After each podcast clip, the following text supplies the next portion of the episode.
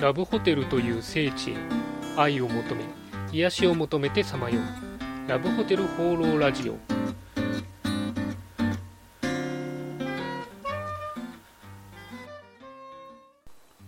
はいということで今週も始まりましたラブホテル放浪ラジオ第33回。パーソナリティのラブホテルファンブログ管理人です。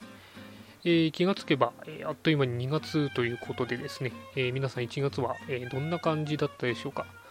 まあね、ちょっとあの正月明けは、えまあ、休み明けっていうことでちょっと忙しかったんですけども、まあまあなんとか思ったよりは、え順調に私の方は、え過ごせてこれたかなというふうに思ってます。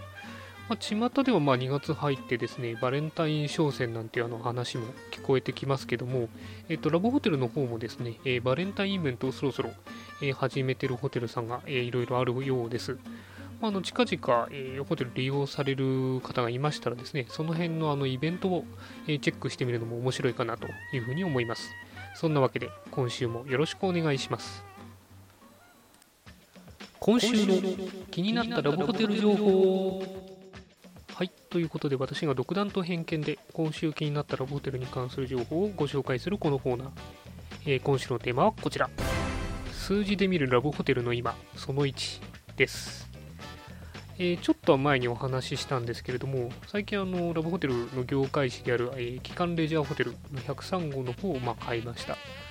で、その特集の一つがですね、えーと、経営者と利用者からのアンケート結果で業界動向を分析するという記事があります。で、まあ、あのこのデータがですね、非常にどれも素晴らしくてですね、ラブホテルの今が、え、とってもよくわかるんで、まあ、3回ぐらいですかね、え、に分けて紹介したいなというふうに思います。まあ、今回あの、第1回ということでですね、ラブホテルのこう現在について、えー、いろいろ数字を交えながら、えー、お話ししていきたいというふうに思います。まずあの、地域別の内訳なんですけれども、えー、まずですね、北海道が5%、東北14%、えー、東京7%、神奈川、埼玉、千葉14%、えー、東海、北陸が17%、近畿、中国18%、えー、九州、沖縄が12%と、えー、こんな感じみたいですね。まあ、の東京を含めた関東がちょっと多いんですけども、あとはこうまんべんなくあるなという、えー、感じですね。まあ、やっぱ全国各地ラブホテル、えー、見かけるんで普通にあるんだなというのを改めて、えー、数字で分かった感じですね。ちょっとまあ北海道が5%っていうことで低いんで、この辺なんか地域性とかあるのかなというのがちょっと気になったりしました。で続いてですね、立地なんですけども、えっと、繁華街が30%、えー、郊外が50%、インターチェンジが15%ということで、まあ、郊外型が圧倒的に多いみたいですね。なんかあの、インターにたくさんある印象があるんですけども、実は郊外にあるタイプが多いと。あれですかね、国道沿いとかありますよね、道沿いに。ああいうのが意外と点々とあるようで、まとめると多いのかなというふうに思いました。まあ、インターとかだとね、あの固まってるんで多く見えるだけなのかもしれないですね。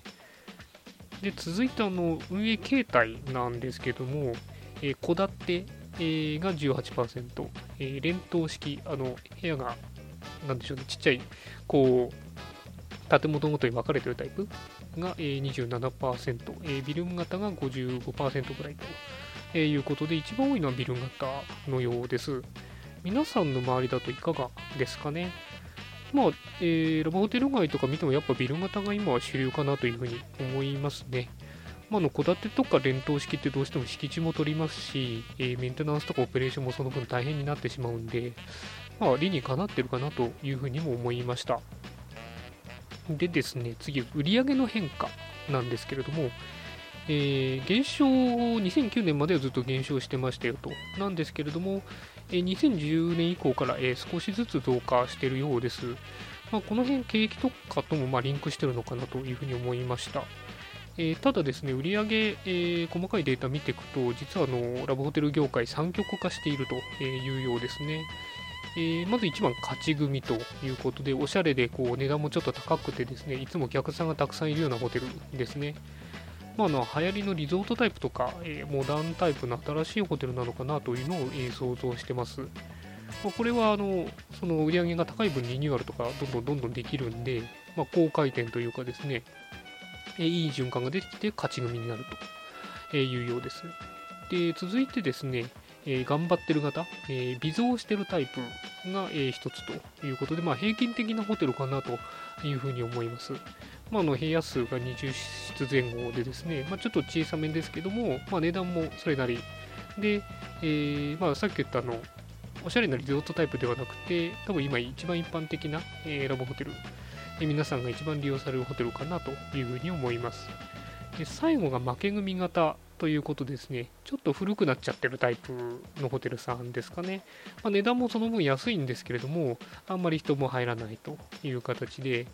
で、え、そうするとさらに値下げをして、でもやっぱお客さん入らなくてみたいな、まあ、サービスの質が劣化しちゃったりとかですね、え、設備も新しくできないんで、どんどん古くなってしまうと、結構水回りとか出ますよね、え、そこら辺古さが、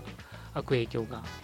でまあえー、どうしても売り上げが少ないんで、投資ができないということで、悪循環から抜け出せないというタイプになってしまうようですね。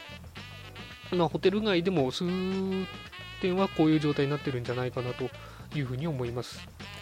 まあ、ちなみに売上で言うとですね、平均的なホテルさんで、えー、1月1室の売り上げが45万円で、えー、利用者数的には73組、まあ、1日平均1部屋2数組、えー、ぐらいが平均的なんだそうです。えー、まあ、そんなわけで今、ラブホテルの現状はこんな形というのが、えー、数字から分かりましたんで、まあ、なかなか個人的には非常に興味深くて面白かったかなというふうに思ってます。えー、そんなわけで今回は数字で見るラブホテルの今、その1でした。はい、ということでラブホテル放浪ラジオ第33回いかがでしたでしょうか？あの今回は、ラブホテルの現在ということでお話ししたんですけども、えあとはですね、えこれからのラブホテルの戦略、え利用者の状況なんかを紹介していきたいなというふうに思ってます。あの貴重な情報をいろいろお話しできるかと思いますので、ぜひぜひ、え楽しみに待っていてください。そんなわけで、この番組では、えラブホテルに関する疑問、質問、えこの番組への感想、何でも募集しています。お気軽にコメントまたはメールフォームから投稿していただければというふうに思います。それでは今週も良いラブホテルライフを管理員でした。